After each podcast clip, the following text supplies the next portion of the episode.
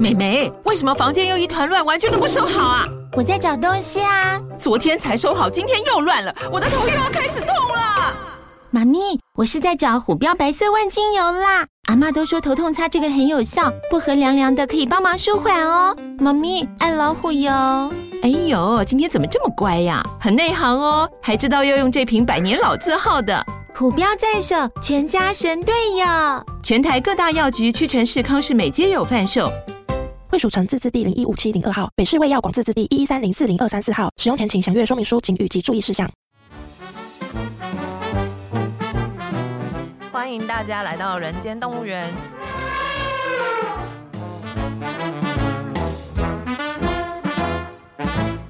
这是厌世姬为了编剧工作外出取材，访谈多年政治与企业幕僚的经验，并交流两个世代斜杠者的生活与想法。Hello，大家好，我是厌世姬。大家好，我是边角料。我们这一集还是非常高兴能够邀请到我们自称是哈士奇的 苗博雅。Hello，大家好，我是苗博雅。哎，那个依旧用他这个非常低沉性感的嗓音来陪我们聊聊这次的选举。谢谢。上次是提到你二零一七、二零一八年第一次选议员的事情吗？对，那次选的怎么样？我觉得那次就是。我们用的真的是非常非传统的打法。那时候我好像只有两三个工读生，然后每天就是去人多的地方，菜市场啊、里林活动啊，什么狂发文宣，就这样也没卖什么广告，就是几块帆布挂一挂这样，就是支持者借我们。就选举的部分就真的很单纯是这样。但是另外一个部分是那个时候有十个案子的公投在走，当时我做了一个在。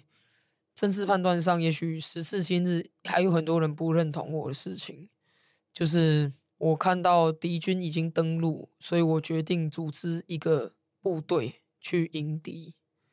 那当然最后就是打输了这样子，所以当然也引起了一些揣测跟想法，说我是不是带兵去打一场必死无疑的仗，这样对不对？这之类的。但这事情当我解释过了。然后我交代过我想法，然后我最近写了一本书，我在里面也就再把这件事情想法再重讲一次。但总而言之，就是这是我的政治判断。然后政治判断就是如此，就是有人一定会赞同，也有人一定会永远都不赞同。但我愿意为自己选择负责。但我有一个小小的不服气，就是我并不认为二零一八年我的议员当选跟这个公投的议题有关系。嗯，所以我在去年底议员连任的时候，给我自己设定一个目标，就是我的票一定要开的比我当选的时候更高。嗯，因为我要证明给大家看一件事，就是在没有同性婚姻议题的时候，苗博雅可以拿到更多的票。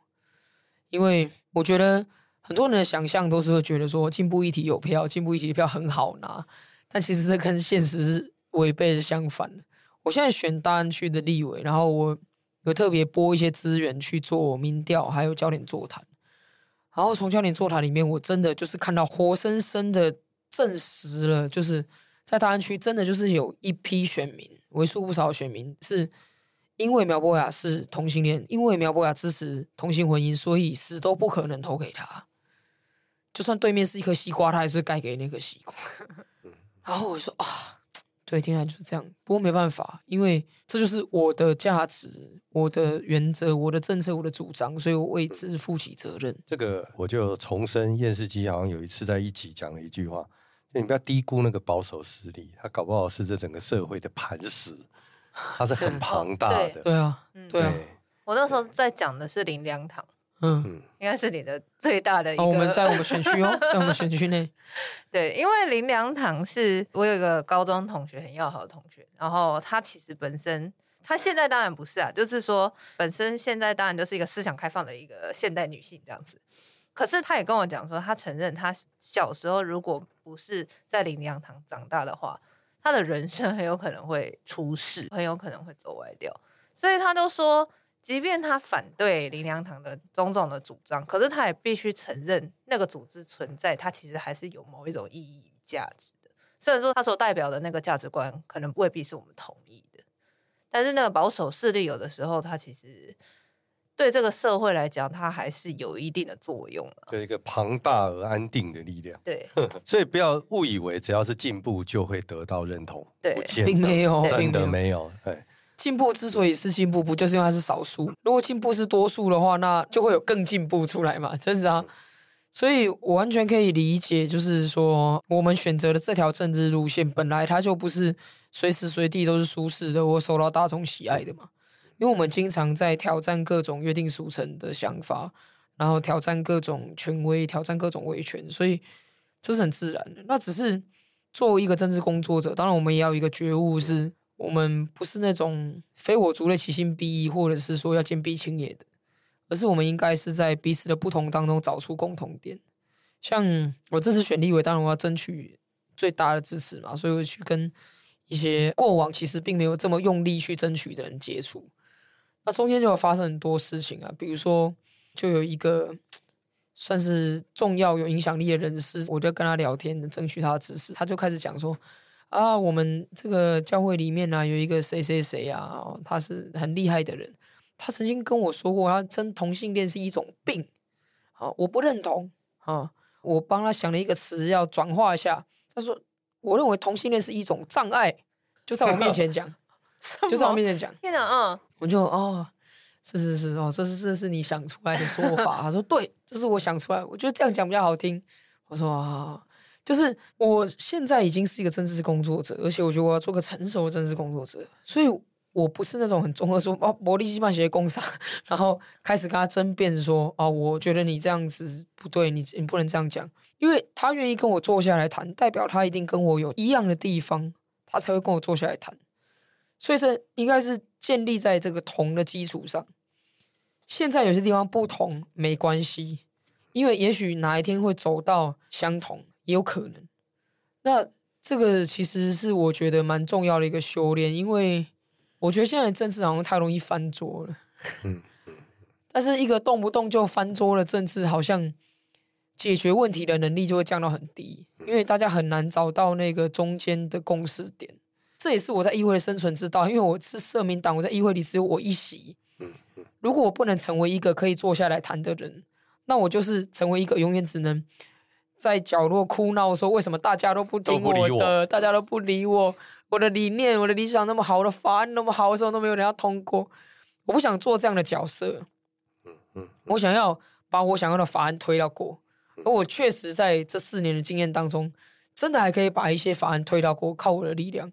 所以我相信那种找出相同点，然后坐下来谈的这种政治。嗯嗯哎，但我想问，就是你现在选立委啊，在大安区，还会有人问你说你是男的还是女的吗？会会还是有？那你现在因为我的知名度只有八成五，还有一成五的人不认识我，所以一成五的人认识我的时候还是会问。那罗志强的知名度有？他大概九成，对，他大概九成，对，哦，就是我们两个有一点差距，但落差没那么大，没有那么大。嗯那你现在怎么回答这个问题？我是北一女毕业的，哦，所以你还是用这一招吗？这个符合大安区要的答案，北一女毕业的，因为这最简单啊。对对，就是因为有人说，当你是男生还是女生，回答说哦女生，这没有意思，因为据点。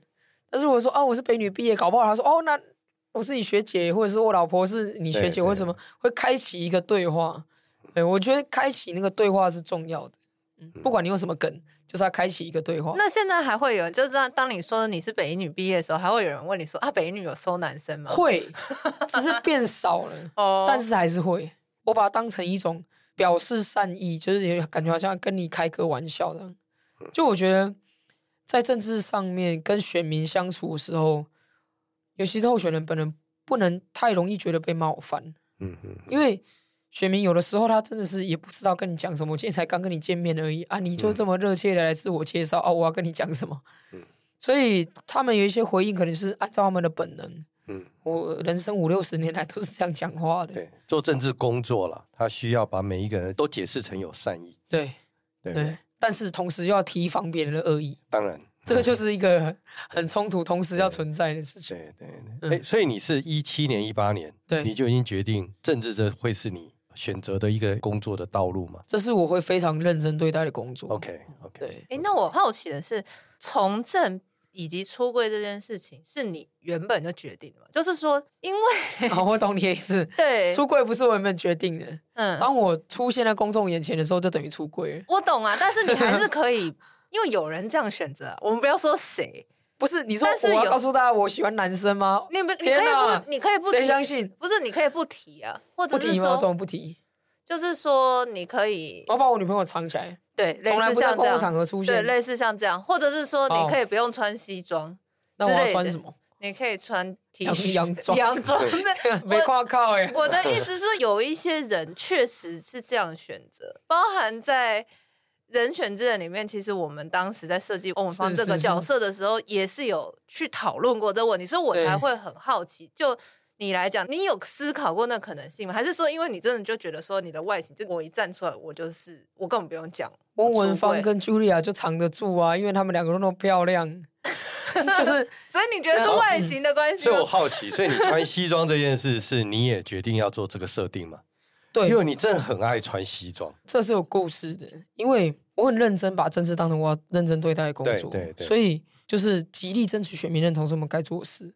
我其实，在从政之前，我超爱穿 T 恤、短裤跟拖鞋，我都会穿这样去上班。然后，可是从事政治工作的时候，我发觉我在穿 T 恤不行，因为人家所有选民都会觉得我是苗博雅的助理，所以我跑再多行程都没有用，因为人家就觉得本人没有来，然后就要开始必须把自己弄得比较严肃一点，看起来老成一点。所以我后来就把自己训练成一个，即使是半夜到家楼下的便利商店买一瓶矿泉水，我都要穿衬衫跟长裤，就是因为我的选民有可能会看到我。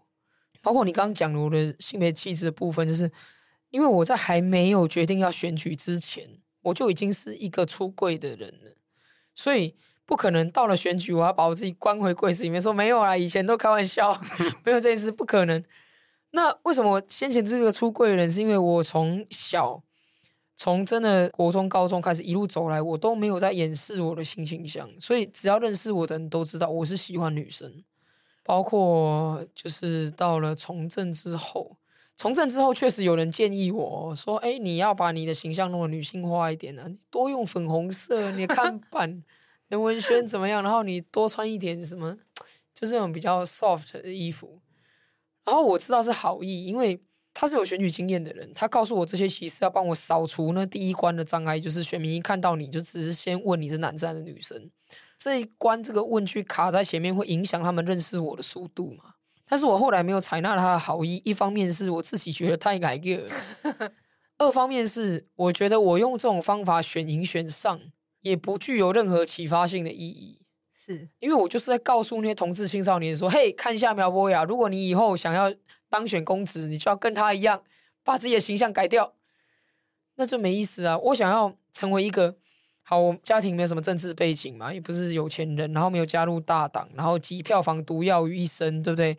又支持同性婚姻，然后又反对死刑，然后又这个看起来很奇怪，还可以当选。好，那以后有志于政治工作的人们，你可以参考一下这案例啊。”当然不是完全复制，可是也许参考一下，可以让人相信这条路走得通。不过我稍微挑战一下，嗯，因为我去参加过他办那个纸风车的活动，嗯，他也穿西装，嗯，我就那时候我其实有一点冲击，因为那个整个画面，嗯，就会觉得说，怎么会有一个人穿西装来，在那样的，嗯、就是说他不应该就成为一个标准化，他总还是要去。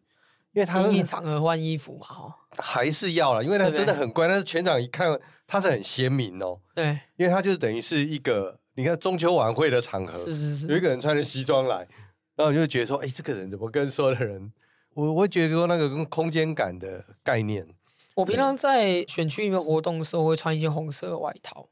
对对对，就是有时候他其实可以让那个线条。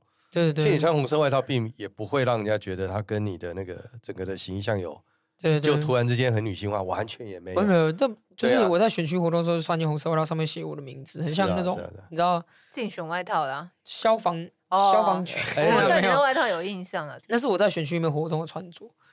然后，可是当我觉得这个活动我想要降低一点选举的意味的时候，我就会穿回平常上班的制服，就是比如说像我去公祭。我也会穿西装，然后我的助理也会穿有写名字团队的衣服，然后或者是去一些民间团体办的记者会等等的。所以纸风车对我来说，那那天的考量应该是我觉得，嗯，我想要降低一点选举的意味，然后因为现场也都有我的文宣的嘛，那大家都知道是什么意思。但是我并没有经常穿便服出来的那种。没有，我觉得棒球装可以，而且你红色棒球装非常符合，因为刚刚讲哈士奇，你参考一下汪汪队。汪汪队里头有一个好主角，我马上就请我团队去准备汪汪队的衣服，很合理。没有没有，就他他是居家，你知道，因为你是跟一群家长，嗯嗯嗯，对，那个服装有时候就是会马上之间会觉得说，哦，你跟我调整一下，他会觉得你跟他不同，是是，啊，这刚好也不符合你所说的，你希望在同中存异，或者是异中求同嘛，但这个求同的过程里头，其实他那种亲子的环境里头。他会觉得说：“哎、欸，我好像跟你有隔阂。”我今年在办这活动，我可能就会穿红色外套。对，你可以穿棒球装或其他。我的意思是说，极力的想争取到每一张选票。是是是，没有，因为有家庭或有什么嘛，他带小朋友来，他会觉得哇，他来这么。那么 soft 的场合是是是，对。哎、欸，那我也好奇，就刚好提到服装，是就是你的选择跟你的性别气质这些是有一些关联。嗯、可是那你怎么看？有一些女性政治人物，嗯，她可能并非是女同志，但是她还是选择用一个比较阳刚的方式去装扮自己。因为这个确实是在，例如呢，我就不要说谁嘛，我就不要说谁，这样好像很真的。就是讲说他会有垫肩。因为这个东西，其实我原本有写在人选之人里面，嗯、也有拍，后来剪掉。是有一段是林月珍跟欧文芳的一个讨论，嗯、就他们的一个私下的一个对话，是就是在讲女性政治人物的服装这件事情。可是因为那个东西虽然是我们写，但是我记得应该是我们在做田野的时候，有某人说到，我现在不太记得是谁讲的，就是某一些女性的政治人物，她确实会喜欢把自己装扮成比较阳刚的样子，因为。如果他穿的太柔软，或者说太温柔，会被认为不值得信任。所以阳刚的样子就是套装裤装嘛？对，套装裤装，嗯，这是社会现实啊。所以你也是觉得这确实是存在嘛？这个对啊，对啊。我有时候会反省，因为其实我是介于男性跟女性中间的一个光谱嘛。嗯，所以在这个光谱上面，我既可以体会到什么样叫做女性的处境，什么是男性的处境。我也可以理解到什么是阳刚霸权之下可以得到的好处，这个结构带来影响，以及呢，身为女性的政治人物，她可能会有一些委屈的地方。我的第一个这个发现，其实就是在三一八运动里面，因为在三一八运动里面，我有时候会拿麦克风讲话嘛，然后我就发现一件事情，就是有一位这个女性也提醒我，跟大家聊天的时候，我偶然发现说。其实啊，如果我讲话的内容讲稿完全一字不漏、一模一样，拿给我的一个女生同事去讲，那群众的反应可能会不一样。因为我的声线比较低，然后我的女同事她的声线比较高、比较尖锐。然后我们从小在这个社会里面，文化告诉我们，讲话就是要沉稳才有公信力。所以你会听到那些卖房子的广告，气势磅礴。然后什么磅礴落成，都一定是这种声音，它不会是一个很尖锐、很高音的说啊，我们这，所以文化告诉我们是这回事。即便是一个一样的稿子，你给两个不同声，一个男生一个女生讲，大家都觉得说哦，你这男生声线好听，就版的大将之风，然后这个女生啊，不错啦，不错的女孩子，就是这种感觉。所以同样的穿着也是啊，就是你可以把自己打扮得很漂亮、很可爱。然后呢，人家就会说你是一个非常漂亮、非常可爱的议员，然后是我们议会里的漂亮宝贝或什么。你确实得到了一些这个关注，我也觉得没错，外貌一定会有选票，但是这也让你的努力更难被看见，因为外面盖了一层东西。所以我觉得很多人选择说，那就永远套装裤装，是因为他希望别人 focus 在他公共领域的表现，而这是消除那个外面可能是觉得是比较干扰的杂讯的做法。然后，而且我觉得在我自己议会的问政生涯里面，大概我们也可以察觉到，确实有一些人他对男生跟女生说话的态度是不一样。也许这他没办法改，因为他五六十年都是这样，但这态度真的就是不一样。所以我觉得就是一种突围的方法吧，每个人突围的方法不一样。那你觉得你有吃到男性红利吗？男性红利哦，就是、就是说有一些人，因为我觉得我臆测，就你刚刚讲的说，有些人对男生女生方式不一样，嗯，是不是暗示可能有一些公务员，或者说在公务体系某一些人，他对男性比较尊重？你觉得你有吃到这一块吗？我知道议会里面有我的女生的同事会被官员性骚扰，可是我没有被性骚扰过。maybe 是一一个，就是因为他们对我没有兴趣嘛，或者是觉得。应该说，好，某种程度上，我可以跟一些在政治工作场遇到的男性，稍微有一点称兄道弟的感觉，好，稍微可以跟他们比我的女生同事更靠近他们圈子一点，但是也不是完全融入，因为他们才知道，毕竟是不一样，所以我觉得这是一个就是介于之间啦，嗯，这其实是个很个人调试的问题，是像是诶，我的一些地方上的支持者，他现在跟我肢体互动，就是要比如说会直接勾我的肩、搭我的肩，他没有再把我当成一个女性候选人看待。那可是我也觉得我可以接受这件事情，因为是一个表达友善的方式，我并不觉得他有什么其他意思。而且这也确实是一个我比其他女性候选人更能跟他们拉近距离的方式。那又或者是我觉得我知道那个。好处最多的是因为我的表达方式比较符合社会上一般人对政治人物的期待，嗯，所以有的时候我的表现会被看见。那我在议会里面，其他真的比较漂亮的好朋友，他们可能就要再花好几倍的心神，希望大家注意到他们问政的表现。然后你知道那个真的很难拿捏啦，你既要漂亮又不能太漂亮，然后既要化妆又不能太化妆。然后你既要有力，但是你又不能恰贝贝。对，就是那个线其实很难捏。就对于男性来讲，好像我们甚至不需要太考虑到说出门要不要化妆这个问题，我们也不用考虑到说今天要穿什么才不会让人家觉得我们是柔弱不堪一击的。我们甚至也不需要考虑到说这个咨询的时候讲话不能太大声，就是。因为我们讲话太大声，人家只会说：“那你讲话干嘛那么大声？”不会因此去否定说：“啊，你看你这是一个泼妇。”对，所以你其实不会被骂是泼妇，对不对？我不会被骂泼妇，我只会被骂说没礼貌。哦、可是性别气质上比较符合一般社会大众想象女性的那些你的议员的同事们，对，如果他用你的方式跟客人的讲话，可能就会被骂。泼妇 是这样就是刻板印象的威力啊！是，这就是社会成见的威力。对啊，对，所以我觉得你的存在很，我有时候会特别在这个方面去想，是因为我觉得你不断在打破这个事情。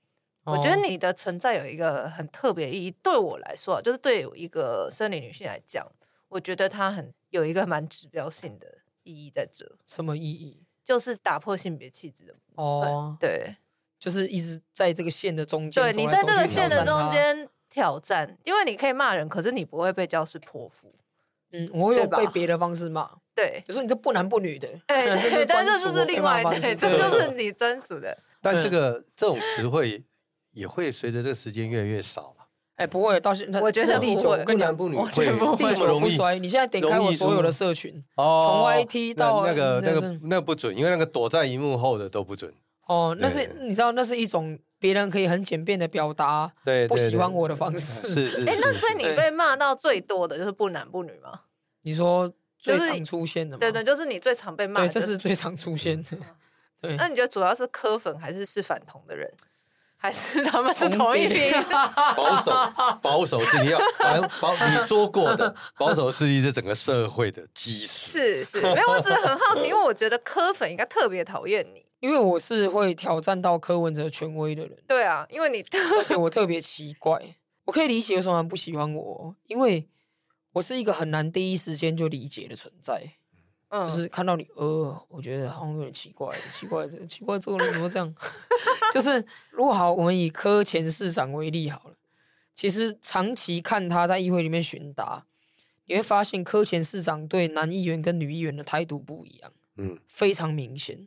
大家应该都有看到过，可是他的人生就是习惯以这个为界去画出一个区分的时候，遇到我就会卡住，嗯，这是一个卡住的地方，嗯，所以我也可以理解说为什么他会觉得会希望复发也能打倒我，因为我是一个让他舒适圈会破掉，的一个存在，所以我可以理解这件事情。只是我也认为政治不要这么 personal，不要这么情绪化。其实我觉得柯文哲拥拥有非常非常多很好的机会，可是这很好的机会往往会败在他的情绪化的决定。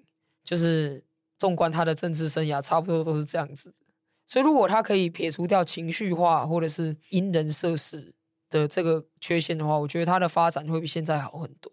所以你完全不相信科学、理性、务实哦？这个是应该他写来常常提醒自己的啦。科学、理性、务实的界定本身就不是科学、理性、务实的。嗯嗯嗯，就是务实到什么程度才是够务实？嗯嗯，在现在喊说要修宪内阁，自算务实吗？哦，对对对，就是你十八岁公民权都没过，你现在喊修宪内阁制，这有务实哦。对，好，那科学、理性，那你的科学把宪政体制像组合肉一样组起来，这科学在哪里？至少在违背了台湾绝大多数的法学教授所受的法学训练呢。所以讲来讲去，其实这科学理性务实好像也是一种，比如说这个宝宝命中缺水，就帮他取一个很有水的名字，叫久了他命中就会有水，这种感觉你知道，就是讲久了大家就好像是真的。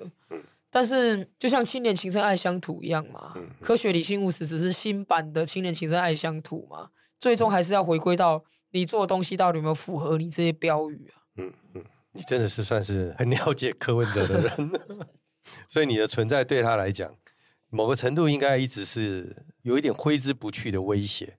我觉得看到什么角度哦，嗯，因为我可以很认真的讲，假设我在议会里过去给他的建议，他都接受，那他现在搞不好总统民调是第一名也不一定。嗯，但是如果他把我视成一个威胁，只要苗博雅讲，他一定要走反方向。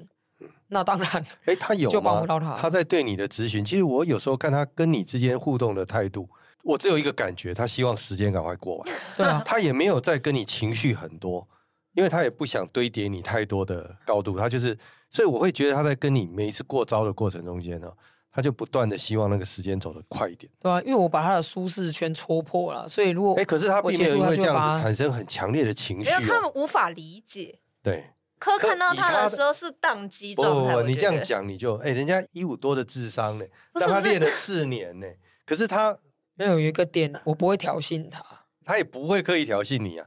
哎、欸，有时候会，在在他的任期的尾声，哦、他比较更放飞自我的时候，那，那个都不，他就会讲一些干的。但是我不是那种会什么叫，比如说挑衅，就是我不知道大家有没有听过一些比较传统的，就是老师傅的咨询法。嗯，因为过去哈，以前只有报社跟三台的时候，嗯、你的咨询就看记者写不写，记者不写这件事好像没发生过，嗯、记者写人才有版面，所以他们会一直重复同一句话，嗯、重复同一个标语，他就希望说这一个标题可以被写在报道一部分。嗯、所以，一种比较老派的咨询法就是说，比如说啊，你就是某某的门神嘛，然后市长说不是，你就是不是，你就是就会这样，然后或者是、嗯、来。是不是违反环评？是不是违反环评？你是不是就是这种东西？我知道柯文哲非常受不了，因为其实任何一个人冲到你面前这样子，你都会受不了啊。只是一个受过训练的政治人物，他应该要习惯说：“OK，好，这就是一个过程。”嗯，但是柯文哲他并没有要习惯这个过程，所以他在这种情况下，他就会直接跟对方就是直接冲起来。那可是我不做这样子的东西，因为这不是我的个性。然后二来就是我也不会问太多，真的非常开放式，可以天马行空、随便乱答的问题。就是我的咨询一定有主轴，就设定在这个主轴上，围绕着我要问的问题，然后敲打出答案。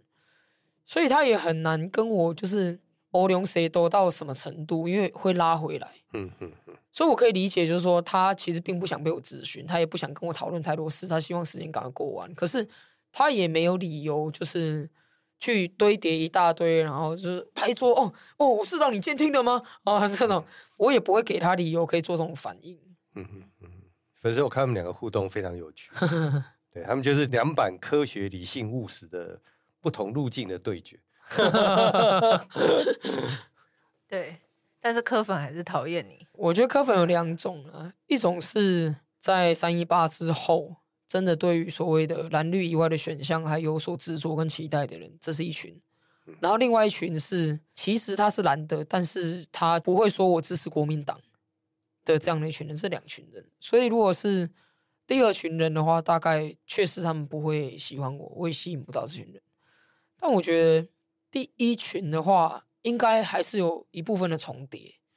那只是看我们如何的把我们自己呈现出来，让他们了解。说，哎，就是苗博雅跟柯文哲之间并不存在所谓的苗博雅一直在黑柯文哲这件事情。讲白了，如果他卸任市长之后就没有要选总统，我真的也不会再提到他，除非我们在谈台湾政治的历史。哦，曾经有这个人就会提到他。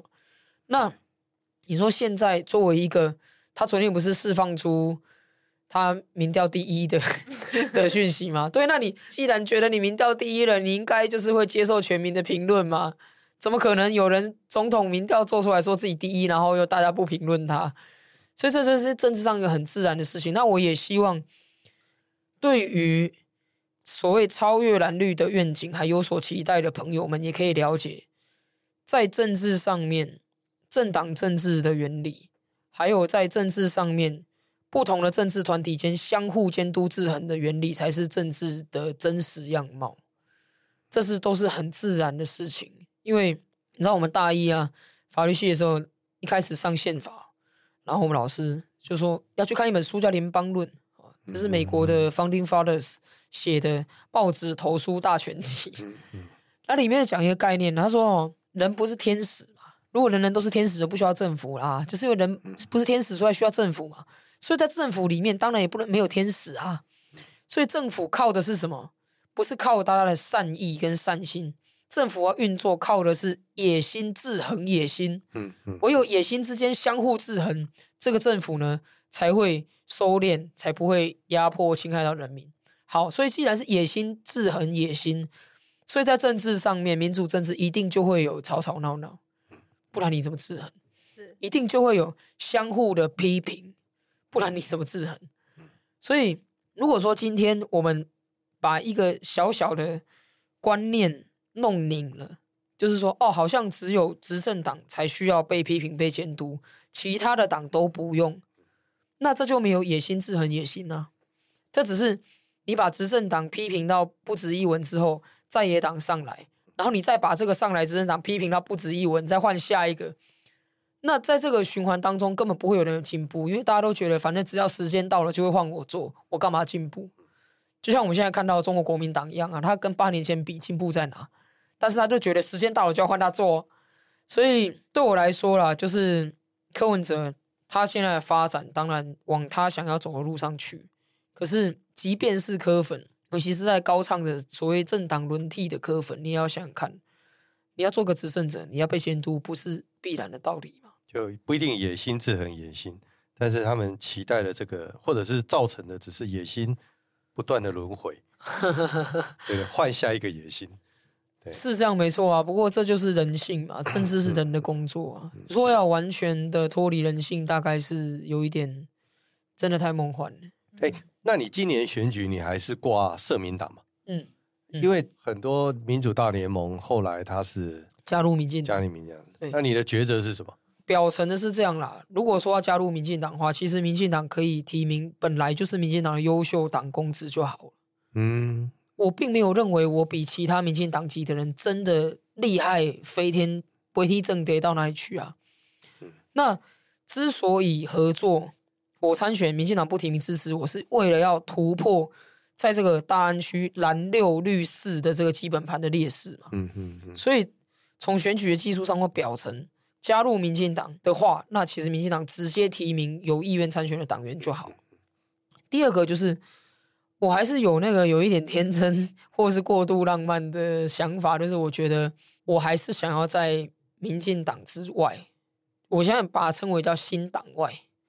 如果说这个新党外的人够多，慢慢的聚合起来，也许二三十年后，我们还真有机会创造出第二个有能力执政的本土政治集团，也不一定。所以就我来讲，现在民进党跟我的关系就是。